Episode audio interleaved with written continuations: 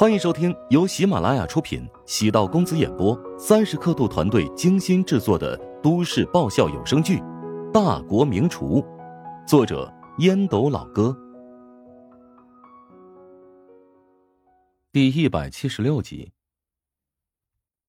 郭燕为了接触唐世傲，咬牙花费高额的租金，在唐世傲的隔壁租下房子，为两人能够搭上关系，制造合适的机会。郭燕观察唐少的生活节奏，每天凌晨四点左右才回家，因此，他掐准时间，在凌晨三点半左右，便假装昏倒在自家门口。唐世傲走出电梯，发现一个妙龄女子晕倒，也是吓了一跳。他走近之后，试探女子鼻息，发现还活着，松了口气，掏出手机，准备打电话。这时。郭燕悠悠的醒转过来，语气绵软，声若游丝的说：“我家里有药，请帮我取一下药。”唐氏傲见救人要紧，没有迟疑，从郭燕的皮包里翻出钥匙，将门打开。在进门右手边的药箱里，红色的药瓶，外面贴着白色的标签。唐氏傲在郭燕的指导下，找到了药瓶，看了一眼介绍。治疗癫痫的药物。郭燕吃了精心包装的假药，重重的吸了两口气，眼睛从涣散逐步聚拢。谢谢你啊！我早上起床准备扔垃圾，没想到回来时老毛病就犯了。那个，你老家是不是甘州的呀？是啊，我是甘州凤林县人。哎呀，我也是凤林县人呐！哎，没想到咱们是老乡啊！哈哈，我出来都已经十多年了，很少能见到乡亲呐。原来是被老乡救了，我实在太幸运了。哎，小姑娘啊，你是一个人来澳门吗？旅游啊，还是怎么的呀？我，我是被人骗过来的。郭燕的演技何等高明！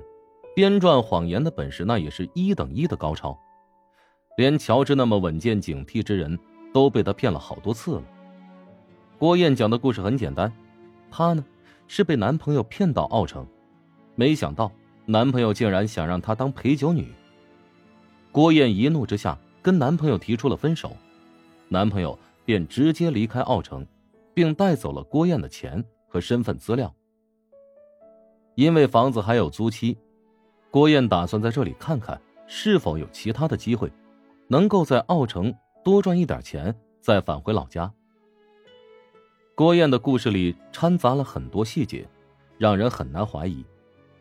唐世傲显然没想到，外表长得水灵的老乡，竟然是挖空心思想要欺骗自己的。唐世傲当场没有表态，毕竟嘛，初次见面。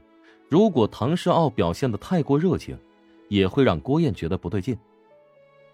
郭燕将唐世傲送出门，然后便开始筹划第二个步骤。他第二天做了一道凤林县的特产羊肉馍馍汤，端给了唐世傲。郭燕虽然只在怀乡酒楼待过几个月，但他的厨艺肯定要远远超过小餐馆的水平。至于羊肉馍馍汤，也是他。参照西北的菜谱，跟他挖空心思找到的西北厨师用心学习了十多天。唐世傲这么多年下来，不愁吃不愁喝，但对家乡的味道怀念无比。猛然品尝到这么美味的东西，顿时感动无比。哎呀，哈 哈你这手艺太正宗了！如果开个餐馆的话，肯定会赚钱。这顿饭，一来是感谢你那天救了我，二来是践行的。我已经没法在澳城待下去了。哎呀，如果你不嫌弃的话，我可以介绍你去赌场工作。一开始呢，这工资不会太高，但也能满足你的基本生活需求。但是，半年之后啊，等你成为熟手，这收入呢，会大幅度上升的。谢谢唐叔，你就是我的命中贵人。等我有钱了，肯定好好报答你。唐世傲仔细打量郭燕，长相眉清目秀，身材纤细婀娜，如果学会打扮自己，绝对是大美人。唐世傲连忙打消心中的恶念，人家都这么倒霉了，自己还打他的主意，那还是人吗？唐世傲并不知道，其实是郭燕一直在打他的主意。利用自己的是女人，佯装弱势，很容易唤醒男人内心深处的怜悯。于是，郭燕通过这么一番设计，如愿的进入赌场，从一名试用工慢慢做起。虽然需要熬时间，但郭燕坚信，肯定要比在餐饮界要更有前途。一觉醒来，天色如墨，月牙挂在西边，有下坠的势头。乔治已经习惯这个时间点起床，他漱口洗脸刷牙，便出门去早市了。从早市可以看到华夏最勤劳的一批人的样子，一级菜商披星戴月，将各种各样的蔬菜、肉类还有副食搬到货架上，再由二级菜商将这些货物。装载上车，送到大大小小的菜市场或者酒店食堂的后厨。乔治已经跟早市的老板混得很熟了，虽然他自己不抽香烟，但是随身会携带两包。见到熟人便会抽出一支递过去。大家对于乔治的印象还不错，是个肯吃苦的青年创业者。乔治固定和三家菜商有联系，之所以选择三家。是因为以防一家独大，在菜品的质量上做文章，自己遇到问题时便有备选方案。嗨嗨嗨，乔老板来，来来来来，我们家看看来，今天我们家啊有几条特别新鲜的鱼。蔡老板，你这鱼是刚从氧气包里拿出来的吧？你看这鱼无精打采的样子，跟好几天没睡饱一样。哎，那您看看那几条黄鳝。嗯，黄鳝倒是不错，野货啊。价格呢？哎，老规矩吧，批发价给你。乔治点了点头，写了个订货单交给老板。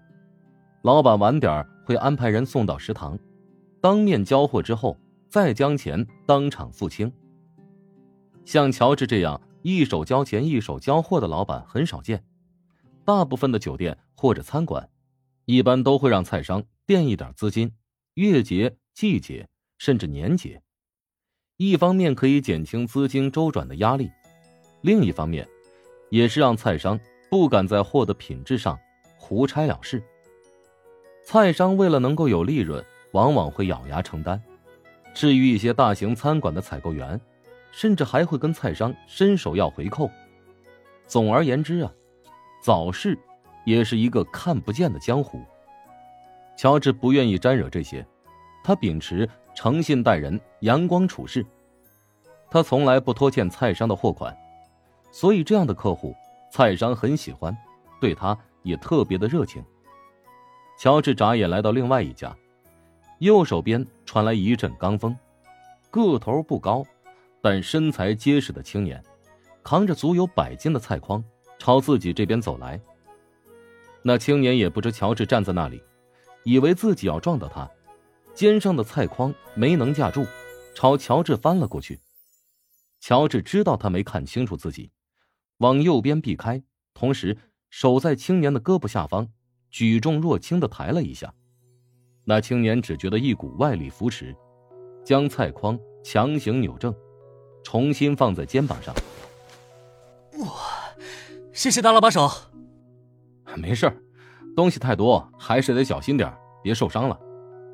青年向来对自己的蛮劲儿很自信，没想到这干干净净的男子竟然要远远的超过自己。乔治来到女老板的面前，开玩笑道：“吴姨，我是来讨说法的。”啊，实在是对不住啊！没想到送菜的时候出现了差错，这导致有几样菜的品种和数量就就都出现了问题。咱们合作也有好久了，是吧？彼此有信任基础，我相信你那个呢是无心之失啊。不过再出现类似的情况，我就不是拒收这么简单了。啊，谢谢你的宽宏大量。今天的菜我给你降两个百分点。如果降的话，那就不只是今天了。行，以后都降。哎，行了，你们从事这个生意呢也不容易，原本就是薄利多销。我如果再压你两个百分点，未免太不厚道。价格不变，但是质量要好啊，这是我一贯的原则。吴仪微微一怔，乔治还真是够理性的。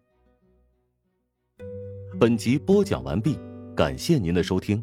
如果喜欢本书，请订阅并关注主播。喜马拉雅铁三角将为你带来更多精彩内容。